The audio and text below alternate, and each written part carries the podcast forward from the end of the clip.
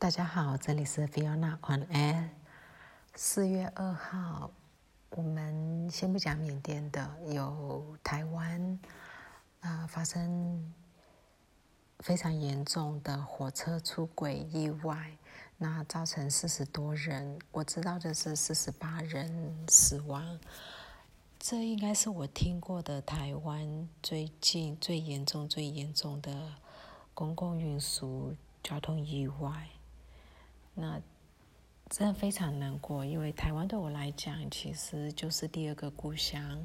那我的很多对民主的认知、对自由的向往，很多很多，嗯，我人格的形成有很大一部分来自台湾。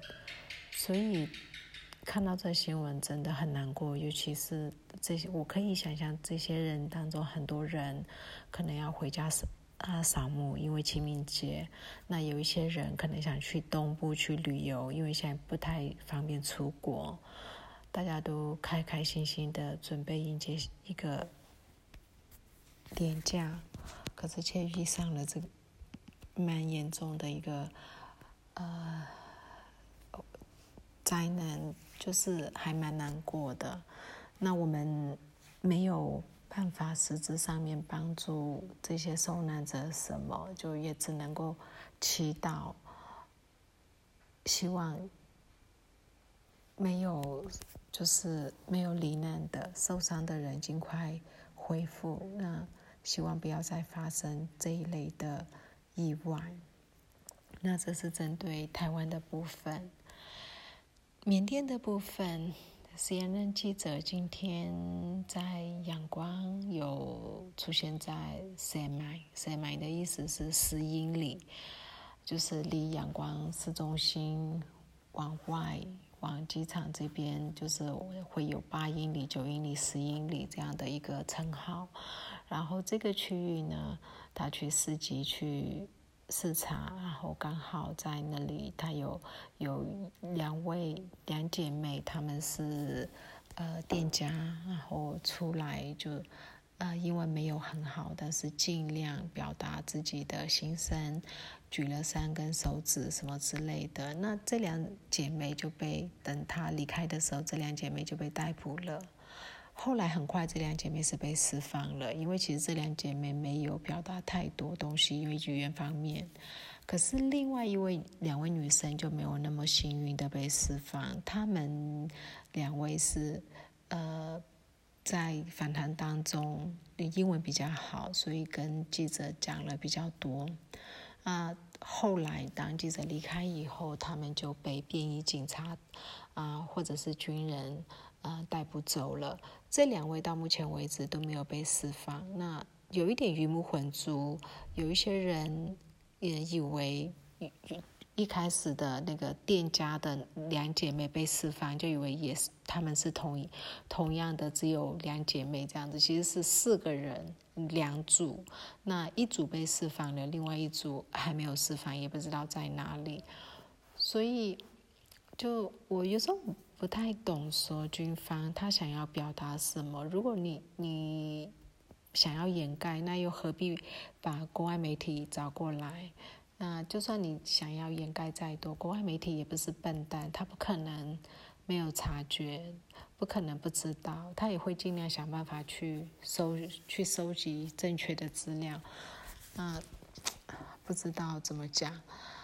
然后今天呢，在蒙玉瓦，蒙玉瓦真的是一个太勇敢、太勇敢的小镇了，应该是城市。它其实是是甘省蛮大的一个城市，然后满满人，真死那么多人，但是还是满满的人。然后今天很早，大概两点多，曼德勒就传出火灾。曼德勒一样被镇压。其实真的，曼德勒一直都是曼德勒跟莫伊瓦两个从 M 开头的名字都一直被镇压。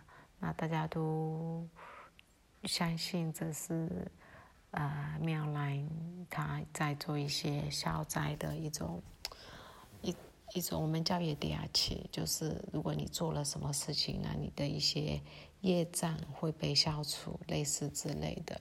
那都杀那么多人了，怎么可能业障会被消除呢？然后今天是呃，大家都没有网络的，就也不是大家都没有，是多数人没有网络，因为。除了你用光纤，就是定点的地方有网络以外，其他都没有。那这个光纤的部分，你要申请要记录，所以第一个有的人很少不多，能就是有呃光纤的人不多。第二个光纤其实你已经登记了，所以到底谁还可以使用？政府是军方是一清二楚的，所以相对来讲，资讯管制是等于是非常越来越收得很紧。那今天在脸书上面，资讯当然就流通的非常少。第一个是大家知道说这个很容易查出出处，所以不太敢嗯发声。那第二个是走在街上的一些资讯，可能很多人要等到回到家才开始汇集上来，所以也看不太到。那只只非常，我们只知道说，仍然很多的地方仍然在进行抗议，然后小规模、小规模的，只是在青邦跟色甘省部分，色甘省它是呃几乎已经是在内战的状况了。青邦的人，青民族，他们其实有打猎的习惯，所以他们有那个猎枪。然后也有一些类似弓啊、弩啊之类的东西，啊，人民其实用这些东西在反抗，嗯，军警，然后堆了很多沙包，有一点点三十一号的照片有流上来，就是路上都堆着沙包，类似一个堡垒或者是一个挡壁的。那进除了。呃，去青邦的比较重要城市，像德姆格雷这些地方都有这样的行为以外，沿途从蒙玉瓦到青邦的沿途，一些小的乡镇、干果啊这些小村落也是都有在企鹅革命的呃味道在里面，所以这个是青邦几乎是可以说是全民等于全民都企鹅反抗了，所以。有一点小内战的感觉，但是武力方面非常不对等的一个小内战这样子。昨天在联合国安理会里面的会议，那中国一如既往的投反对票，所以对于军政府的一些谴责用之前词，就相对的没有那么严厉。